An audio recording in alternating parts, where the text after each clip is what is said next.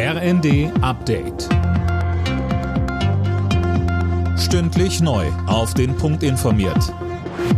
Ich bin Silas Quiring. Guten Abend. Wegen des Pilotenstreiks bei Eurowings gibt es in den nächsten Tagen zahlreiche Flugausfälle.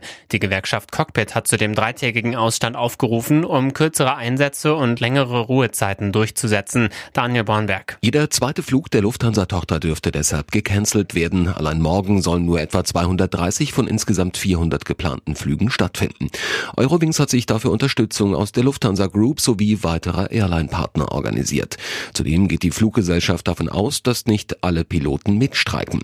Wer mit Eurowings fliegen will, sollte sich fortlaufend über den Status informieren und gegebenenfalls umbuchen. Noch immer streitet sich die Ampel in Sachen AKW-Laufzeiten, aber ein Ende ist in Sicht. FDP-Generalsekretär Jeserei sagte dem Spiegel, er sei zuversichtlich, dass Anfang der Woche eine Lösung erzielt werde. Ähnlich äußerte sich auch Grünen-Fraktionschefin Dröge. Am letzten Tag des Bundesparteitags der Grünen in Bonn sind noch einmal die Kernthemen Klimaschutz und Kohleausstieg auf den Tisch gekommen.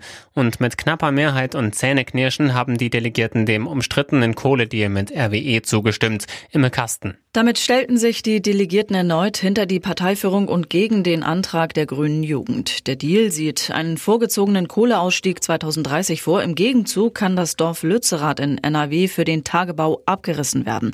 Für viele Grüne eine bittere Pille. An den ersten beiden Tagen hatten die Delegierten bereits unter anderem für weitere Waffenlieferungen in die Ukraine und einen befristeten AKW-Weiterbetrieb gestimmt.